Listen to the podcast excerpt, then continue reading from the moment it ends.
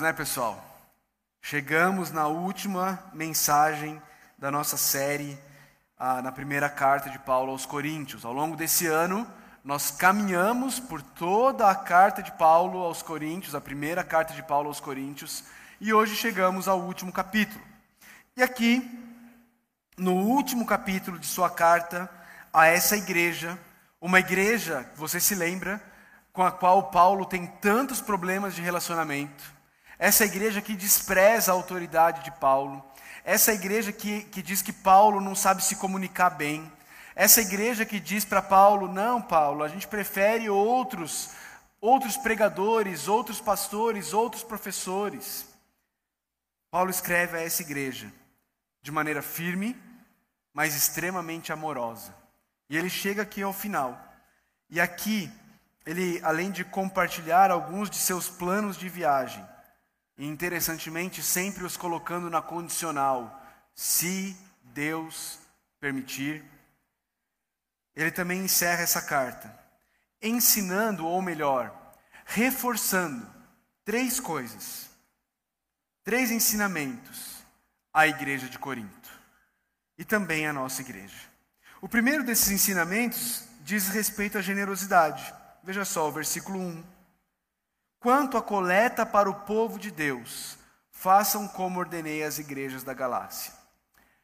Todas as vezes, na primeira carta de Paulo aos Coríntios, em que você vê a expressão quanto a, Paulo está respondendo uma pergunta que a igreja de Corinto havia feito através de uma carta que ela enviou ao apóstolo Paulo. E aqui não é diferente. Aqui é a penúltima vez na carta em que Paulo diz quanto a. E aqui ele vai ensinar sobre essa coleta ao povo de Deus em Jerusalém. O que é isso? O que é essa coleta?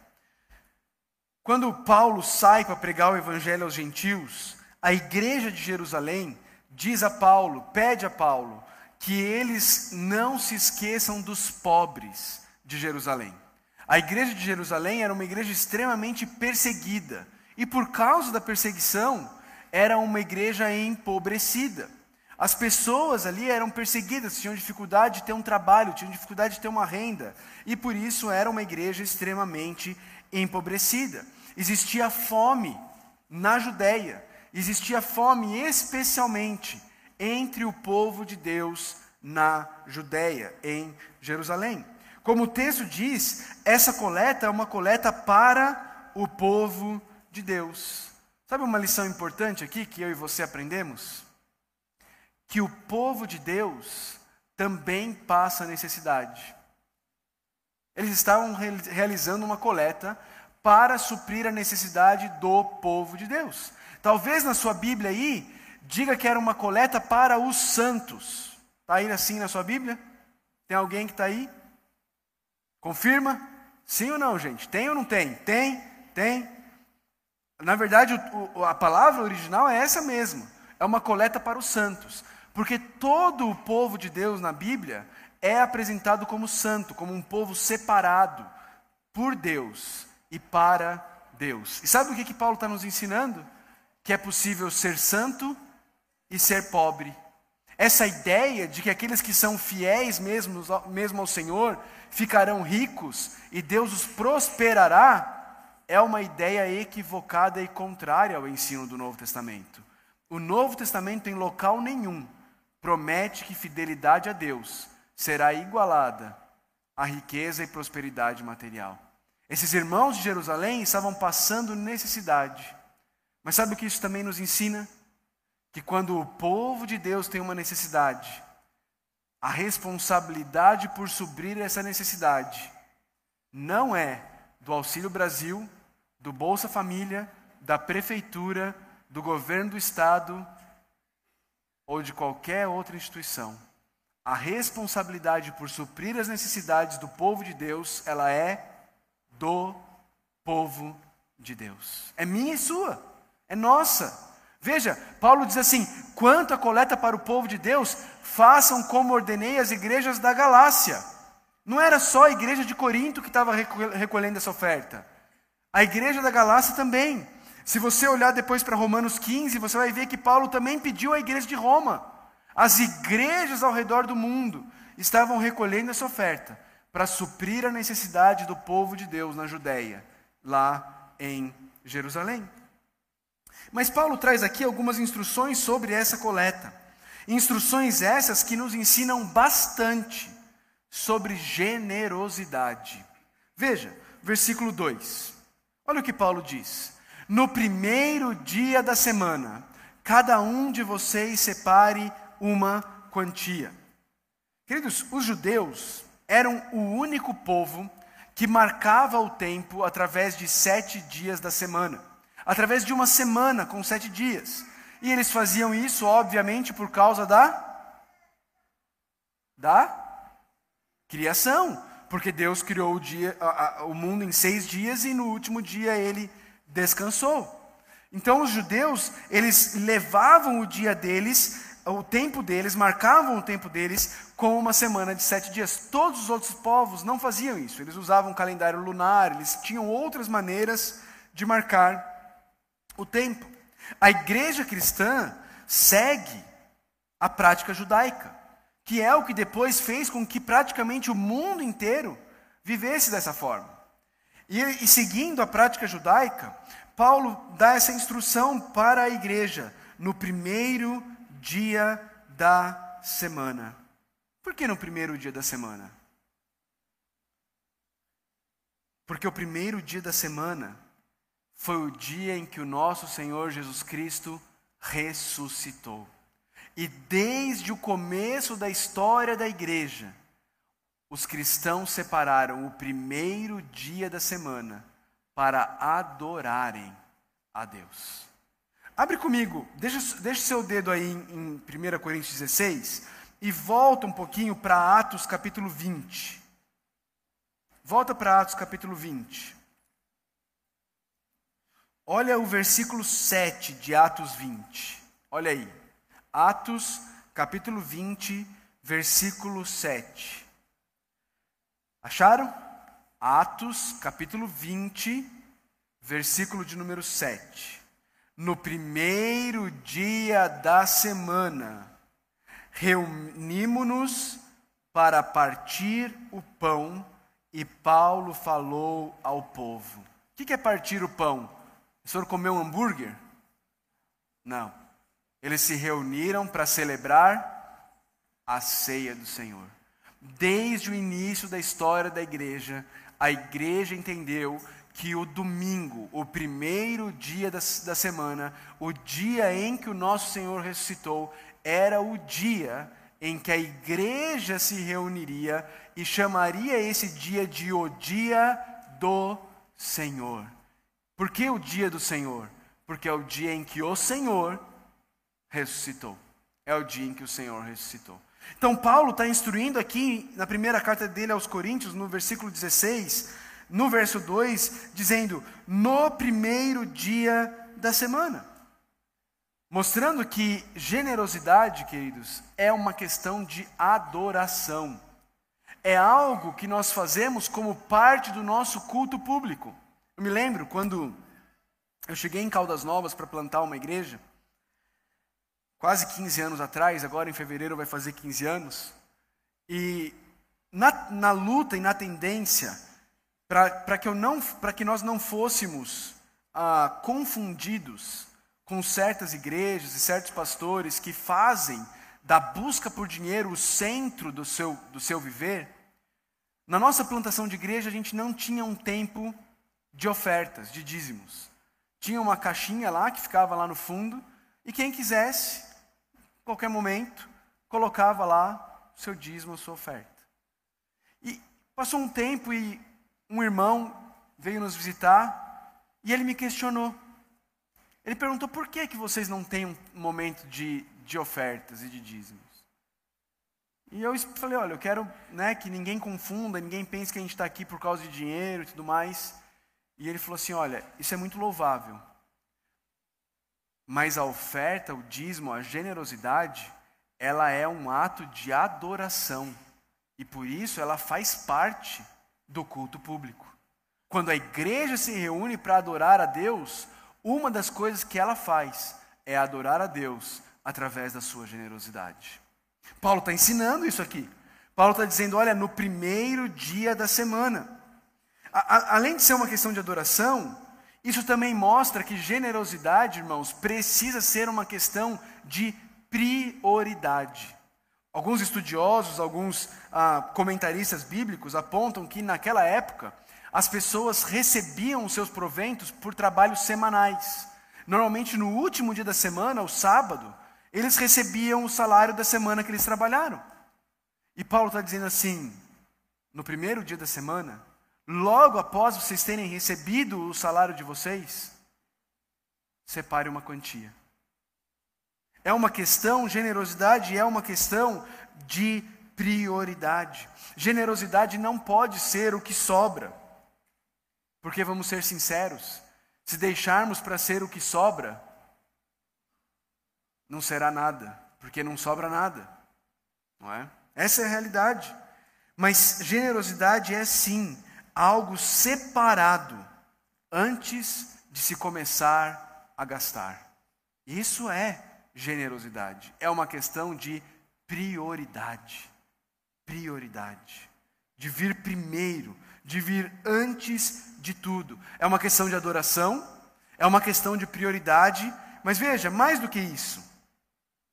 É uma questão de proporcionalidade. Paulo diz assim: no primeiro dia da semana, cada um de vocês separe uma quantia de acordo com a sua renda. É uma questão de proporcionalidade. Na verdade, na Bíblia, generosidade sempre foi uma questão de proporcionalidade. Antes da lei. Lembra de Abraão? Lembra de Abraão com Melquisedeque? Lembra, vai, vai lá comigo, lá para o comecinho, deixa o seu dedo aí, Gênesis, primeiro livro da Bíblia, Gênesis, capítulo 14. Antes de Deus entregar lei para o povo de Israel, o povo de Israel não existia. Antes, antes disso, Gênesis 14, a partir do versículo 17. Lá no comecinho da Bíblia, primeiro livro da Bíblia, Gênesis 14, a partir do versículo 17. Voltando Abraão, da vitória sobre Kedor Laomer e sobre os reis que eles se haviam aliado, a ele se haviam aliado. O rei de Sodoma foi ao seu encontro, no vale de Savé, isto é, o vale do rei. Então Melquisedeque, rei de Salém e sacerdote do Deus Altíssimo, trouxe pão e vinho e abençoou Abraão, dizendo: Bendito seja Abraão pelo Deus Altíssimo, Criador dos céus e da terra. E bendito seja o Deus Altíssimo, que entregou seus inimigos em suas mãos. E Abraão lhe deu o quê? O dízimo de tudo. Isso é antes da lei. Isso é antes da lei. Isso não é povo de Israel. Isso é Abraão. Jacó fez a mesma coisa. Sempre na Bíblia, a generosidade foi uma questão de proporcionalidade. Não é uma questão de valor cheio. Lembra da história Jesus e a viúva pobre? Quem foi que deu mais? A viúva que deu ali alguns centavos? Ou aqueles homens ricos que deram o que sobrava. Jesus falou que quem deu mais foi a viúva, por uma questão de proporcionalidade, porque aqueles poucos centavos para a viúva representavam muito da renda dela. A Bíblia sempre instruiu que generosidade é uma questão de proporcionalidade. Adoração, prioridade, proporcionalidade. Mas mais do que isso, o texto diz assim: de acordo com a sua renda, reservando-a para que não seja preciso fazer coletas quando eu chegar. Uma outra coisa que tem a ver com generosidade aqui é planejamento. Semana a semana eles iam separar um dinheiro e guardar esse dinheiro para os pobres de Jerusalém. Semana a semana eles iam se planejar em relação a isso, para que quando o apóstolo Paulo chegasse, não precisava fazer uma grande campanha. O dinheiro já estava separado, já estava guardado, já podia ser entregue e já podia ser levado para suprir as necessidades dos pobres, dos irmãos pobres em Jerusalém. Irmãos, muitas vezes, muitas vezes, a minha e a sua falta de generosidade são falta de planejamento. São falta de planejamento. Muitas vezes, eu e você não planejamos sermos generosos. E aí, quando a necessidade surge, eu e você não podemos ser generosos, porque nós não planejamos generosidade.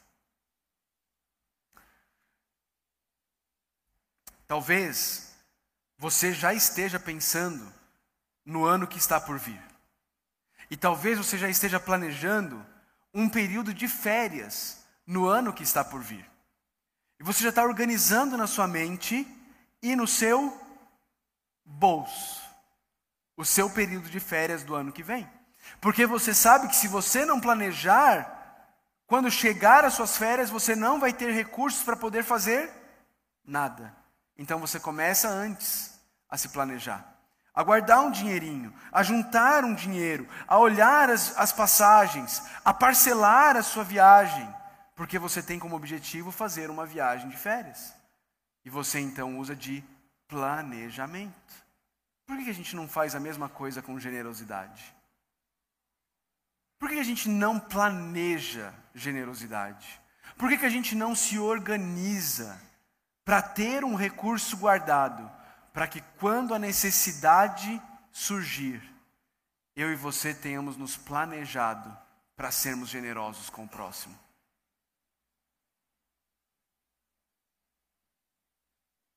Muitas vezes nossa falta de generosidade é fruto de falta de prioridade, é fruto de falta de proporcionalidade.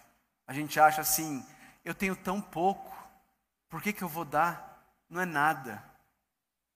Mas Deus nos ensina a proporcionalidade na generosidade. E é falta de planejamento também. Eu não me organizo para isso. Mas sempre é falta de adoração. Sempre é, porque eu e você temos adorados, adorado outras coisas, ao invés de adorarmos ao único Deus verdadeiro. Muitas vezes a nossa adoração é ao próprio dinheiro. Nós queremos nos, nos certificar de que a gente sempre vai ter e que nunca vai nos faltar. Então a gente não se dispõe a suprir a necessidade do próximo, porque a gente está tão preocupado e tão focado em nos resguardarmos de uma possível necessidade nossa. Tem uma outra lição importante aqui. É a lição de que o dinheiro ele não é colocado nas mãos do pastor. O pastor, entre aspas, o apóstolo Paulo aqui, ele ensina e exorta a igreja a ofertar e ser generosa, mas o dinheiro não passa pelas mãos dele. Veja o versículo 3. Então, quando eu chegar, Entregarei cartas de recomendação a quem? Aos homens que vocês aprovarem. E os mandarei para Jerusalém com a oferta de vocês. Veja, o dinheiro não vai para o apóstolo Paulo. O dinheiro não passa pelas mãos do apóstolo Paulo. É a igreja quem escolhe e aprova homens para administrarem os recursos que são levantados pela igreja. Queridos, em, em dias em que tantos homens se levantam com o título de pastor para usurpar, para usar a fé dos outros, para enriquecimento próprio, tendo igrejas que são suas igrejas, onde CPF e CNPJ se confundem e onde eles têm total autonomia para usar o dinheiro dos, dos fiéis do jeito que eles quiserem. O apóstolo Paulo nos dá o padrão. O pastor instrui, o pastor ensina, o pastor exorta a igreja à generosidade, mas o dinheiro não fica nas mãos do pastor. A igreja escolhe homens aprovados para administrar isso, para levar isso até os irmãos em necessidade.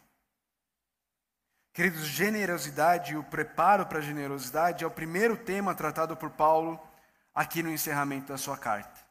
Mas tem um outro tema que fica muito evidente porque ele repete várias vezes esse tema nesse capítulo final. E o tema é o relacionamento da igreja com os líderes da igreja. Acompanha comigo. Veja só. Primeiro vai, Paulo vai falar sobre Timóteo no versículo 10. Ele diz assim: Se Timóteo for. Quem era Timóteo? Timóteo era filho na fé de Paulo. Timóteo era um discípulo de Paulo. Paulo instruiu Timóteo, chamou Timóteo para perto, levou Timóteo consigo para suas viagens, deixou Timóteo em alguns lugares pastoreando em seu lugar. E agora, Timóteo provavelmente iria para Corinto estar com aquela igreja. E Paulo está dizendo: olha, se Timóteo for, tomem providências para que ele não tenha nada que temer. Os comentaristas discutem o que, que quer dizer isso, não ter nada o que temer. Mas eu creio que o que Paulo está ensinando aqui à igreja é que a igreja deveria cuidar de Timóteo, de forma que Timóteo não precisasse ter medo ou ficar preocupado sobre como seria a estada dele ali na cidade de Corinto. Eu creio que Paulo está ensinando a essa igreja a suprir as necessidades de Timóteo. Por quê? Opa! Pois ele trabalha na obra do Senhor. Por isso, porque Timóteo trabalha na obra do Senhor. Não é porque você gosta do Timóteo, não é porque ele é simpático, não é porque o Timóteo é teu amigo. Não, é porque o Timóteo trabalha na obra do Senhor. E mais, não apenas provejam e cuidem dele de forma que ele não precise temer nada, mas também no versículo 11, ninguém o despreze. Ninguém o despreze. Irmãos, sabe o que esse tipo de versículo nos ensina? Ele nos ensina que naturalmente a igreja não iria cuidar de Timóteo. Porque se a igreja fosse naturalmente cuidar de Timóteo, Paulo não precisava falar nada. Paulo não precisava falar nada. Esse versículo nos ensina que é bem provável que alguns ou muitos ali na igreja estavam propensos a desprezar Timóteo. Desprezar o ensino de Timóteo, desprezar a autoridade de Timóteo. Mas veja, não é apenas com Timóteo. Veja o versículo 15. Vocês sabem que os da casa de Estéfanas foram o, prim o primeiro fruto da Acaia e que eles têm se dedicado ao serviço dos santos. Stefanas e os da casa dele. Stefanas foi um dos poucos homens que Paulo batizou em Corinto. Lembra lá no começo da carta em que ele fala que ele quase não batizou ninguém? E aí ele fala, com exceção de Stefanas. É? Foi provavelmente um dos primeiros a se converter ali em Corinto. E Paulo o batiza. E esse homem, ele se torna, junto com outros de sua família, líder na igreja em Corinto. Eles estavam servindo a igreja em Corinto. Então, Paulo faz uma recomendação, entre aspas. A palavra aqui é aquela palavra que muitas vezes é traduzida como súplica, como rogo-lhes, como eu imploro a vocês. O que?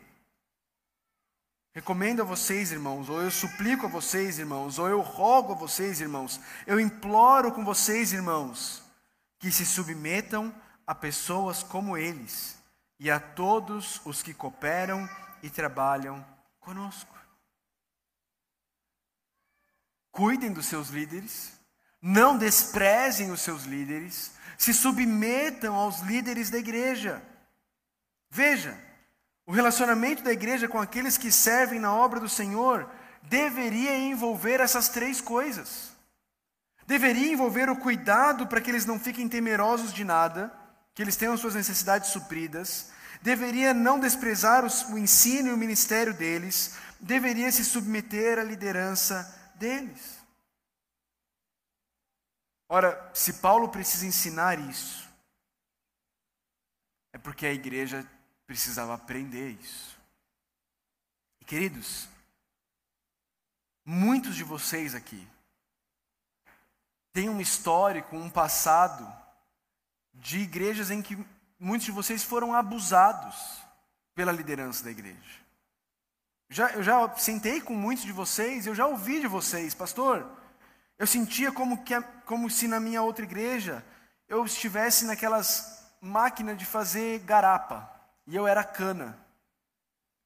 E eles estavam tentando me espremer e sugar e, me, e tirar tudo de mim. E eu sei que vocês passaram por isso, eu sei que é real. E eu sei que isso traz dores, isso traz sofrimentos. Mas eu quero te incentivar, irmão, irmã, a não deixar os erros do passado te prevenirem de desfrutar das boas coisas do presente. Eu quero te incentivar a não, não sair do, desse lado do pêndulo e ir para o outro lado do pêndulo.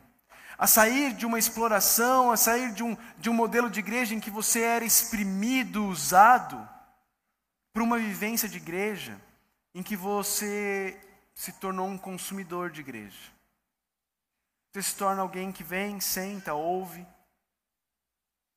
paga sua conta, entre aspas, mas você não vive a vida de igreja. Talvez você, você foi tão oprimido por um pastor que hoje para você se alegrar, se submeter e, e, e, e não desprezar um pastor seja algo muito difícil.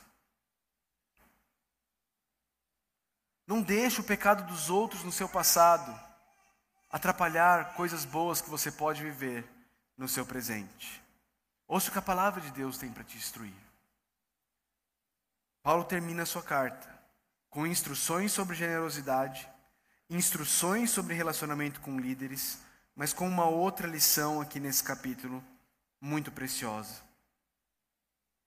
Paulo termina esse último capítulo da carta dele aos Coríntios citando sete pessoas que eram cooperadores do ministério com ele.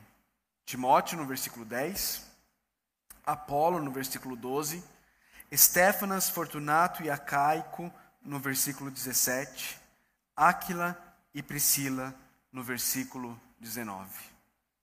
Queridos, Paulo menciona sete cooperadores na obra de Deus, na sua, no seu último capítulo, a carta dele aos Coríntios. Isso não é uma exceção. Se você olhar para o último capítulo de Romanos, Paulo cita 34 cooperadores na obra que ele estava fazendo. Sabe o que isso significa, queridos? Que o ministério não é feito sozinho. Que o ministério não é feito por ninguém sozinho. Nem o apóstolo Paulo era autossuficiente para a obra que Deus tinha para fazer naquela região do mundo, naquele momento da história. O serviço do reino é feito através da cooperação de muitas mãos. Muitas mãos que colocam a serviço de Deus tudo que Deus tem colocado nas mãos deles. Eles se submetem aos líderes e servem com alegria como cooperadores da obra que Deus está fazendo. Da obra que Deus está fazendo. A obra que estava acontecendo em Éfeso, na Galácia, em Corinto, na Macedônia, na Ásia, em Filipos, em Tessalônica, não era uma obra feita pelo apóstolo Paulo. Era uma obra feita por dezenas de pessoas talvez centenas de pessoas que arregaçaram as mangas, falaram: Eis-me aqui, Senhor, me usa, eu quero te servir.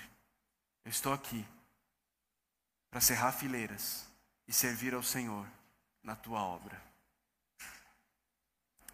Semana a Suzy me mandou uma imagem muito interessante. Uma pessoa escreveu assim: Se o apóstolo Paulo pudesse ver as nossas igrejas hoje, hoje, nós também estaríamos recebendo uma carta. Né?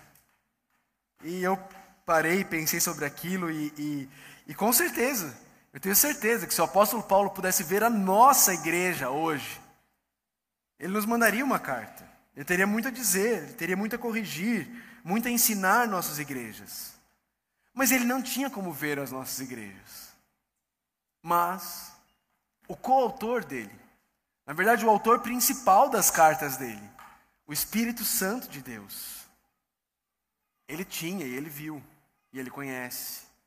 E ele usou o apóstolo Paulo para escrever essas cartas às igrejas da Ásia, da Macedônia, às igrejas da Galácia, do Ponto, de todo o Império Romano.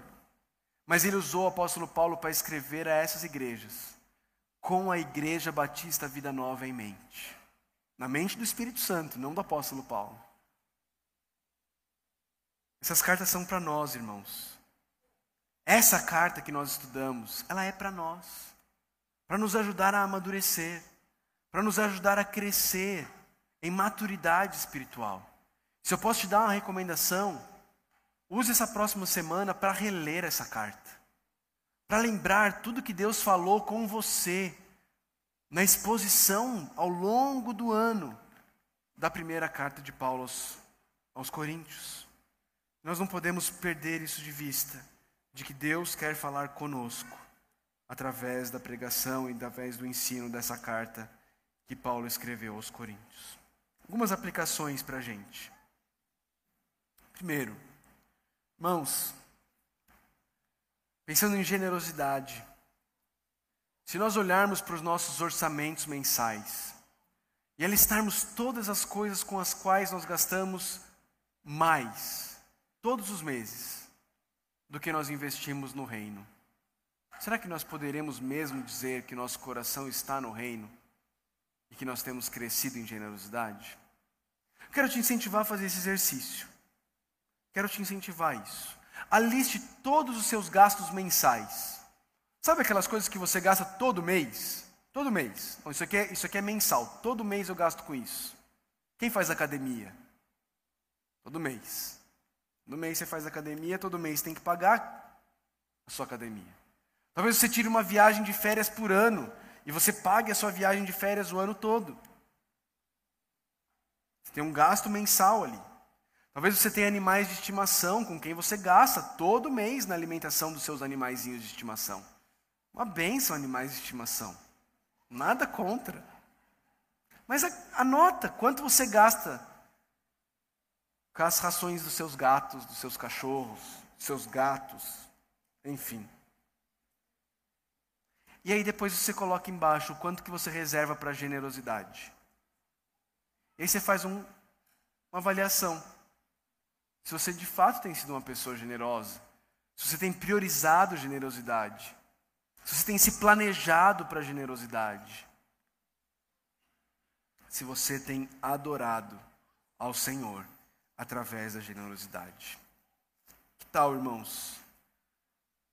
Olharmos para o ano que se inicia em algumas semanas e decidirmos abraçar a generosidade como prioridade, como planejamento, entendendo a proporcionalidade de tudo que Deus tem nos dado para investirmos no reino dele.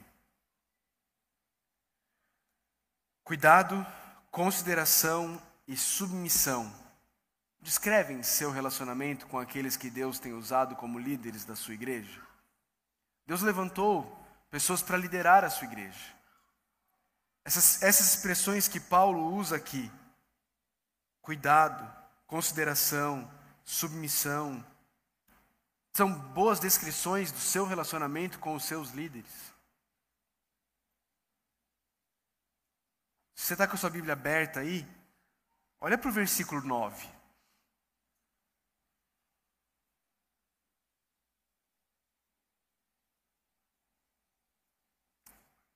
Vou começar no 8. Paulo fala assim: Mas permanecerei em Éfeso até o Pentecoste, porque se abriu para mim uma porta ampla e promissora, e há muitos adversários. Aonde tem adversários? Dentro da própria igreja de Éfeso. Dentro da própria igreja. Paulo, quando ele sai de Éfeso, ele chama os presbíteros e ele fala assim: Olha, quando eu sair, lobos ferozes vão entrar. Dentro da igreja. Dentro da igreja.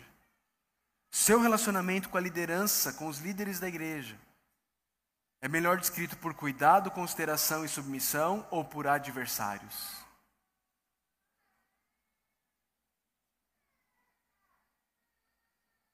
Por último, você tem sido um consumidor do reino ou um cooperador do reino? Paulo alista de novo aqui sete nomes de pessoas que eram cooperadores com ele no reino. Se você, de novo, se você voltar para Romanos, Romanos 16 tem 34 nomes. Nomes que a gente nunca ouviu falar. Depois disso aqui, nunca mais aparece Herodião na Bíblia. Mas está lá em Romanos 16. Herodião. A gente nunca mais ouviu falar de Trifena e Trifosa. Mas Paulo diz que eram mulheres que trabalham arduamente no Senhor. Que descrição bonita, não é?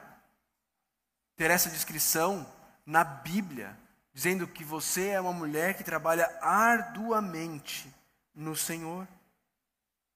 Nunca mais ouvimos falar sobre elas. Nunca mais. Mas eram cooperadores do reino de Deus com o apóstolo Paulo. Meu irmão, minha irmã, maturidade envolve o entendimento que nós não podemos viver como consumidores do reino de Deus. Mas porque Cristo morreu na cruz do Calvário e ressurgiu ao terceiro dia, nós já não mais vivemos para nós mesmos, mas Ele vive em nós. E agora a vida que nós vivemos no corpo, nós vivemos pela fé nele, para Ele e por Ele. E viver por Ele e para Ele impossibilita a possibilidade de viver como consumidor. Porque se tem uma coisa que Jesus Cristo não fez, foi consumir. Ele veio para ser consumido e dar a sua vida em resgate por muitos. Aqueles que para Ele vivem e por Ele vivem, não tem como viver uma vida de consumidores, mas sim uma vida de cooperadores do reino de Deus. Como é que tem sido o seu relacionamento com o reino? Passamos o ano inteiro pensando sobre maturidade, olhando para uma igreja extremamente imatura e olhando como o apóstolo Paulo ensina essa igreja. As mais diversas áreas não sei se você se lembra, mas Paulo vai falar sobre relacionamento conjugal, Paulo vai falar sobre sexo dentro do casamento, Paulo vai falar sobre comida sacrificada a ídolos, Paulo vai falar sobre dom de língua, Paulo vai falar sobre profecia, Paulo vai falar sobre o amor, relacionamento entre os irmãos, uso dos dons. Paulo vai falar sobre a gente não ficar procurando líderes eloquentes, mas sim a pregação do evangelho genuíno. Maturidade, irmãos. Maturidade. Quantos, quantos e quantos cristãos estão há anos dentro da igreja? Há anos ouvindo a palavra, mas continuam imaturos, continuam fracos na fé, continuam consumindo o reino, ao invés de juntarem forças, se tornarem cooperadores do reino continuam olhando para o lado e se escandalizando com o erro dos outros e dizendo: não, não dá para servir aqui nessa igreja porque só tem hipócrita aqui nessa igreja. Cabe mais um. Vamos servir juntos. Vamos servir juntos. Vamos amadurecer. Vamos entender que a gente não está aqui para ser reconhecido, para ser eloquente. A gente está aqui para servir aquele que morreu a morte sangrenta no meu e no seu lugar, mas que ressuscitou ao terceiro dia. E que Paulo nos disse, por causa disso, eu e você não deveríamos cansar de fazer o bem, mas deveríamos perseverar, porque se não desanimarmos, no tempo dele, nós colheremos. Irmãos, Deus tem dado uma colheita linda para a nossa igreja.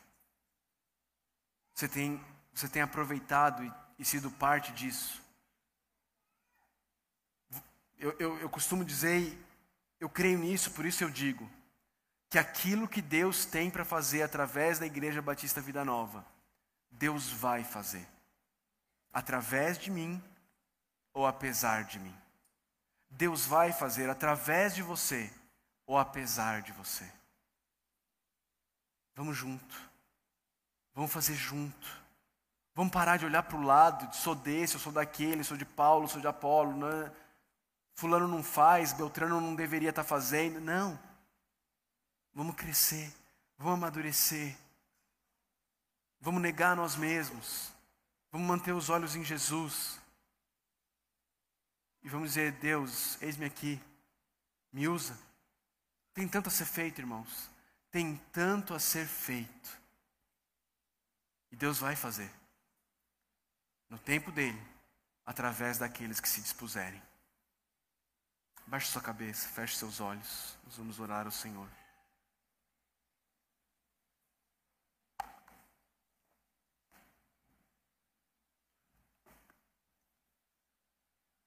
Santo Deus,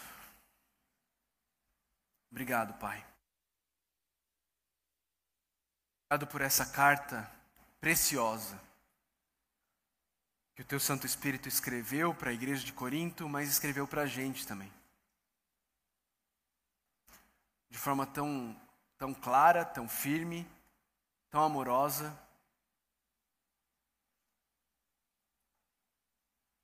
Nos chamando à maturidade. Pai, talvez nesse momento, irmãos e irmãs estejam refletindo sobre isso. Estejam refletindo sobre áreas específicas de suas vidas. Talvez são pecados escondidos que precisa haver arrependimento, precisa haver confissão. Talvez talvez seja a imaturidade do tirar os olhos de Jesus e começar a olhar para os outros, se comparar com os outros e desanimar na corrida, desanimar no serviço.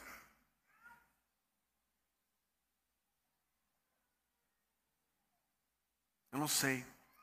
Eu não sei o que está no coração de cada um dos meus irmãos e irmãs aqui nessa noite. Mas tu sabes, Deus. Eu peço que com o teu Santo Espírito, o Senhor pegue a tua palavra pregada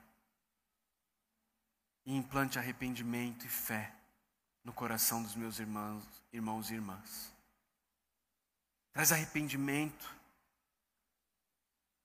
de sermos consumidores. Nos faz todos nós, todos nós, cooperadores do teu reino. Nessa embaixada do reino chamada Igreja Batista Vida Nova. Faz-nos cooperadores do Senhor, Deus nos amadurece, nos ajuda a deixarmos de sermos meninos e meninas, para nos tornarmos homens e mulheres maduros na fé, prontos a negarmos a nós mesmos, por amor ao próximo e no serviço do Senhor, Deus.